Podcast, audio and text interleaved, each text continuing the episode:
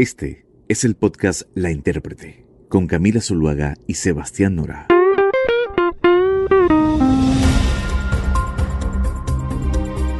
Bienvenidos a un nuevo capítulo de La Intérprete, en donde vamos a hablar de algo increíble, Sebastián, ¿qué hubo? Algo increíble que yo nunca pensé que, que me tocara hablar en serio, ¿no? No charla entre amigos, sino hablando en serio. Sí, que nos tocará hablar de una posible guerra nuclear.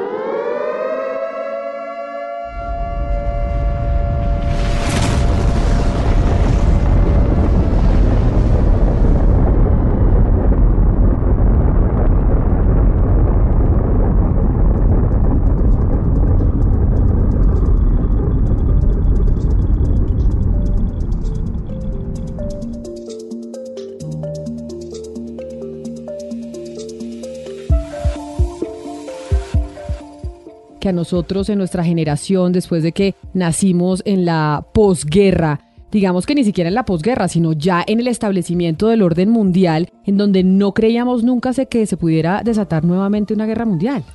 Y palabras de ese calibre que, que salgan de la boca ya no de periodistas, sino, sino de gobernantes, de políticos, de, de presidentes. A todas las personas que conocen la palabra Chernóbil, que saben cuánto dolor y cuántas víctimas trajo la explosión en la planta de energía nuclear.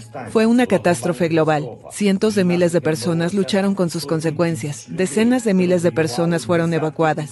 Rusia quiere repetir esto y ya lo está repitiendo. Pues sí, porque hoy que Vladimir Putin decidió escalar su plan a niveles que pues pocos esperaban, Sebastián, después de la invasión a Ucrania, que nadie creía que pudiera ser una realidad a pesar de que los Estados Unidos la alertaron mucho, pues que Vladimir Putin hablara de la posibilidad de una guerra nuclear así sea remota, pues ya está en todos los diplomáticos de primer nivel. Ya están pensando, bueno, ¿qué pasa si esto se vuelve una realidad? Y Camila, por el momento la respuesta de Occidente contra Rusia ha sido a través de duras sanciones económicas, lo que hemos sabido, congelación de activos y reservas, eh, salidas de sistemas de información de pagos financieros, eh, persecución a patrimonios de empresarios y políticos que viven en, en, otras partes del mundo. Y también lo que ha hecho la Unión Europea ha sido enviarle a Ucrania armamento militar por el momento por un monto de 450 millones de euros aproximadamente. El tema nuclear hasta hace seis días no estaba en las declaraciones de ningún gobierno.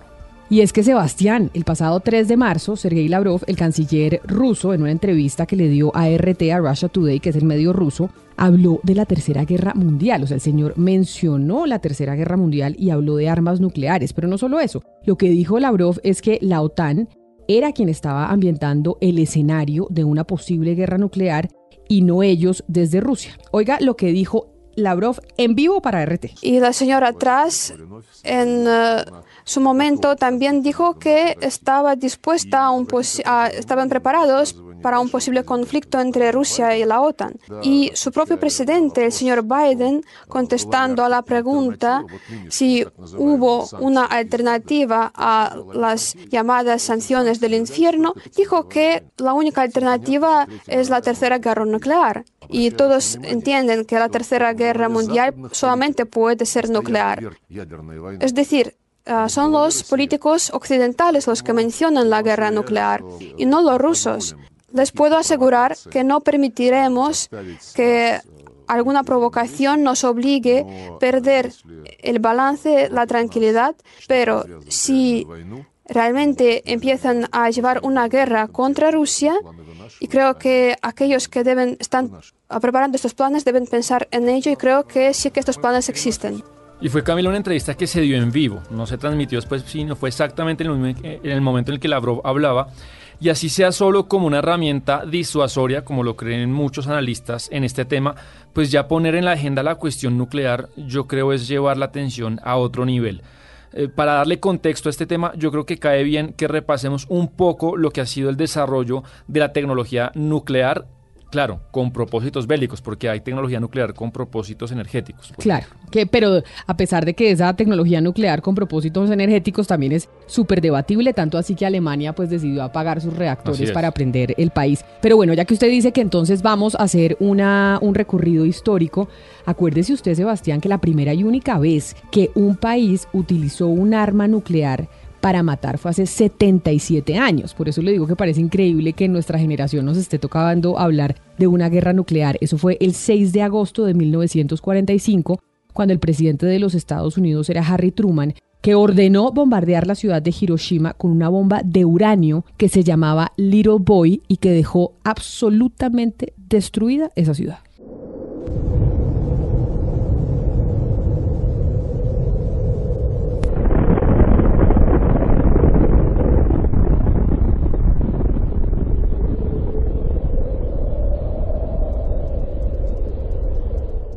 Tres días después, el imperio de Japón todavía no se había rendido y ahí fue cuando Harry S. Truman pues, decidió lanzar la segunda bomba, esta vez era de plutonio, la llamaban Jamila Fat Boy, me da un poco de gracia los nombres Fat Boy y Little Boy, ya esta vez en la ciudad de Nagasaki. Murieron alrededor, entre las dos bombas, 200.000 personas y con la posterior rendición de Japón, pues eh, se dio terminada la Segunda Guerra Mundial. Para ese entonces, la URSS, la Unión eh, de Repúblicas Socialistas Soviéticas y Estados Unidos eran aliados. Pero en, los próximos años, pues la URSS hace un gasto extraordinario en inversión militar y alcanzó el mismo poderío y desarrollo tecnológico que tenían los Estados Unidos. Oiga, un dato, se conocieron papeles hace poco desclasificados de los Estados Unidos en donde hay conversaciones internas de quienes eran los dirigentes en ese entonces mencionando que Estados Unidos no podría volver a utilizar nunca un arma de esas porque supieron el daño que hicieron.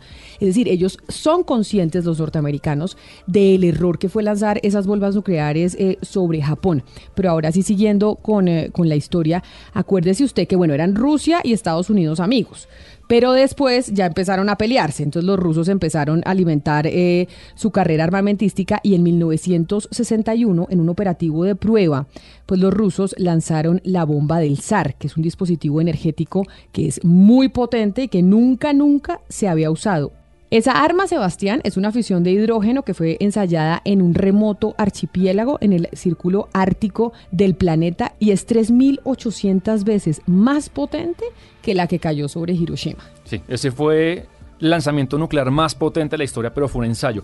Meses después, Camila, se produjo la crisis de los misiles cuando la instalación del misil balístico de alcance medio, que se conocía como R-6, por parte de personal militar soviético en Cuba, a kilómetros de las costas de los Estados Unidos, pues los gringos eh, descubrieron por fotografías desde un avión de aviones espías, pues todo este, este base nuclear que los rusos habían instalado en Cuba. La URSS tenía capacidad de destruir, Camila, a segundos de disparos ciudades enteras de los Estados Unidos y fue el momento más cercano en la historia que el mundo ha vivido de tener una escalada nuclear entre potencias. Pero por eso es que es impresionante que 61 años después de eso que usted está narrando, Sebastián, otra vez estemos hablando de temas nucleares y del temor de lo que eso significa. Le hicimos eh, una pregunta a Lidia Walsh, que quien es ella, es una investigadora en el Instituto Alemán para Asuntos Internacionales y de Seguridad y es especialista en política nuclear y de control de armas. Y precisamente le hablamos y le preguntamos sobre la situación actual y el temor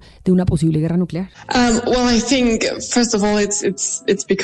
Lo que pasa es que las armas nucleares, pues, llevan con ellas, o sea, tenerlas, pues, eh, significa un riesgo muy alto, eh, porque pueden tener unas consecuencias si son utilizadas absolutamente devastadoras. Y pues no tenemos que pensar sino en Hiroshima y en Nagasaki, que fueron las únicas dos circunstancias en la historia, una, una arma nuclear. Afortunadamente fue solamente en en esas dos veces. Desde el final de la Guerra Fría, pues no hemos visto, eh, digamos, un, la, que se utilice un arma nuclear. Es más, se ha, desde que se terminó la Guerra Fría, ya la atención que le eh, presta la comunidad internacional a ese tipo de armas, pues se ha disminuido mucho, pues porque no la hemos visto, no la sentimos tan cerca. Pero en los últimos años y sobre todo durante esta última semana, estos últimos siete días, pues ya eh, le hemos vuelto a poner el ojo al tema porque pues estamos otra vez preguntándonos cuál sería el riesgo que trae tener estas o poseer estas armas. Esta persona que acabamos de oír es una autoridad en el tema y también le preguntamos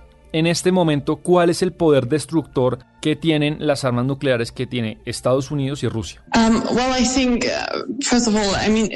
Nos dice nuestra profesora que hablar del efecto devastador que podrían tener estas armas es un poco darle cuerda al señor Putin, porque lo que él quiere hacer con, eh, digamos, al, traer, eh, al poner sobre la, sobre la mesa, por lo menos la mención de armas nucleares, es intimidar a Ucrania, es intimidar al mundo occidental y la la verdad es que nuestra profesora dice que sí, la posibilidad existe de que las llegue a usar. Eh, no sabemos cómo están procediendo las cosas, pero ella la verdad es que cree que el, riesgo de que de verdad se lleguen a utilizar esas armas son muy pocos. Entonces, en conclusión, depende la destrucción de cómo son utilizadas, de cuántas armas son utilizadas, pero en este momento no es simplemente, eh, no es, no pasa más allá de una, una especie de retórica que está usando el señor Putin para tratar de intimidar y jugar un juego político con los que son sus adversarios en este instante.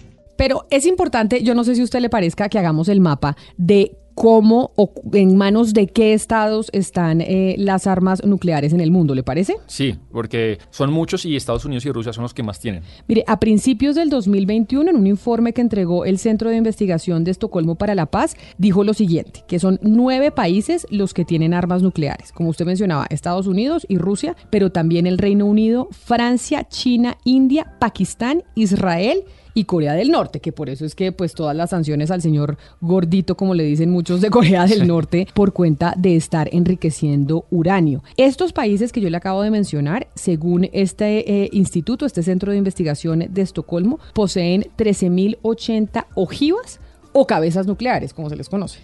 De todas estas, Camila, Rusia tiene aproximadamente 6.300, Estados Unidos tiene 5.550 las de Rusia, porque acá hay que hacer una división entre armas ofensivas y, armas tácticas. Ahorita vamos a explicar de qué se trata. Rusia tiene 2.585 estratégicas ofensivas y 1.910 son tácticas. En el caso de los Estados Unidos, 1.700 son estratégicas y 100 son tácticas. Las demás, Camila, pues eh, están en reserva o proceso de desmantelamiento. Pero ¿cuál es exactamente la diferencia entre un arma nuclear o una ojiva estratégica y una ojiva táctica? Lo explica muy bien Julián Gadana, él es ex subsecretario de Energía Nuclear de Argentina y en una entrevista para France 24 cuenta exactamente cómo se diferencian estas dos cosas. La diferencia entre un arma táctica y un arma estratégica son muchas, pero básicamente simplifiquémoslo en dos. Una es el alcance, es decir, un, arma estratégica permite dirigirla a cualquier lugar del mundo, digamos. Sí, básicamente esa sería, simplificando, la primera característica de un, misil nuclear estratégico intercontinental. Es decir, yo lo lanzo desde algún lugar de Estados Unidos o lo lanzo a algún lugar de Rusia y puedo llegar a donde quiero. Esa sería la primera condición. Y la segunda es su poder destructivo, digamos, su potencia. Si bien eh, no, no es estrictamente así, podemos decirlo, porque normalmente las armas tácticas tienen menos poder destructivo. Claro. Entonces hay países que solo tienen armas tácticas, caso India y Pakistán, que están pensando entre ellos, y por lo tanto no tienen armas de largo alcance, aparte que tienen mucha infraestructura para eso, son, son armas que no solo tienen largo alcance, sino que tienen amplias capacidades de, entre comillas, tomar decisiones en el aire, es decir, cuentan con inteligencia artificial, etc. Entonces, un arma táctica es un arma que tiene menos poder destructivo, que tiene menos capacidades propias, menos autonomía y que tiene menos alcance. Muy explicativo el señor Gadano, pero mire, ahora hablemos de lo que dicen los expertos frente a si existe o no la posibilidad de un enfrentamiento nuclear. Dicen que Rusia no se va a atrever a meterse en ese terreno y consideran los expertos que esto es más bien un arma y una herramienta de disuasión por parte de Vladimir Putin para poder mantener su poder negociador sobre Ucrania. De hecho, eso le preguntamos a la, a la, señora Evelyn Farcas, que es ex subsecretaria de Defensa de los Estados Unidos, sobre si está cañando Putin es un arma de disuasión o no. We should be extremely worried.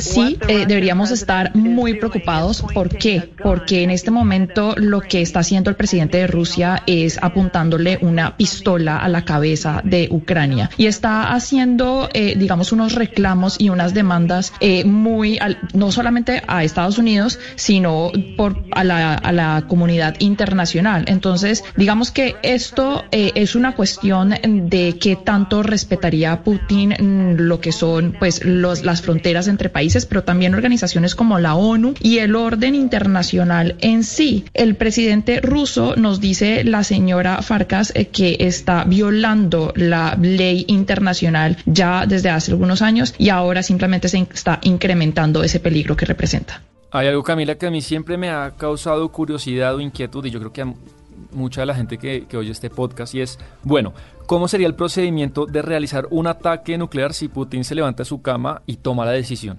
¿Qué hay que hacer? ¿Qué hay que espichar? ¿A quién tiene que llamar? Yo creo que es algo que, de lo que no mucho se sabe, pero es, es, es, esa pregunta de qué hay entre Putin y el famoso botón rojo. Y esto lo explica muy bien Inés Capdevila, ella es la jefe de la sección internacional de un diario muy importante de Argentina, que es el Diario La Nación, y ella explica exactamente, bueno, si Putin decide hacer eso, cuáles son los pasos a seguir. El botón rojo no es un botón rojo, es un proceso. Sí, son, son llaves, ¿no? No, son códigos. Códigos. Son códigos. Eh, en Estados Unidos y en Rusia funciona de la misma forma. Eh, el, solo el presidente puede tomar la decisión de lanzar un ataque nuclear. En este caso Joe Biden y en el otro Vladimir Putin. Ambos son acompañados permanentemente por un maletín que contiene una computadora con códigos. En el momento en el que el presidente toma la decisión de lanzar un ataque nuclear. Entonces, esos códigos, en el caso de Rusia, son mandados a una especie de consejo general compuesto de militares que decide tiene dos pasos posibles después. O ese mismo consejo decide mandar los códigos a la base y directamente lanzar el ataque o se lo manda el que sería el operador, el gerente de la base y la base puede ser misil, eh, lanzadoras de misiles, em, submarinos nucleares, hay varias plataformas posibles. Pues esperemos que Putin no prima el botón y esperemos que estemos hablando simplemente de supuestos y que en serio los expertos en esta oportunidad tengan razón y que el señor eh, Vladimir Putin esté tratando de cañar y no sea una realidad, aunque con la invasión a Ucrania también decían que estaba cañando, ¿no? Pero además, esto lo que ralentiza, Camila, es todo el proceso de desmantelamiento de armas nucleares a nivel mundial, de usted tiene menos, yo el próximo año tengo menos y así, pero ahora con esto, pues más países van a tener incentivos para protegerse. Imagínese, Ucrania que le dio sus armas nucleares a la URSS a cambio de independencia en el 95, pues después de todo eso tendrá incentivos para invertir en tecnología y en guerra y, y etcétera. Y no solo en armas nucleares, los países están armando hasta los dientes. Alemania que había tomado la decisión de no seguir financiando el ejército, de no seguir invirtiendo en defensa, se va a armar hasta los dientes. Y yo ya lo anunció el canciller Olaf Scholz. Así que entramos en una época en donde los países y las grandes potencias otra vez más están adquiriendo grandes armamentos por si algo pasa y el mundo, el planeta entero, pues pendiente de que no se desate una tercera guerra mundial.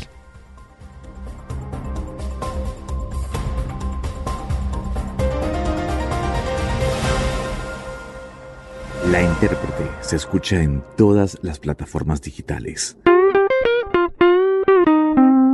Un capítulo nuevo cada semana. Grand Canyon University's RN to BSN online degree program makes earning your bachelor's in nursing possible. Balance online coursework with local in person clinicals to position yourself for potential leadership opportunities in the time you have from wherever you are, leaving room for what matters. Achieve your goals with your personalized plan and team behind you. Find your purpose at Grand Canyon University. Visit gcu.edu.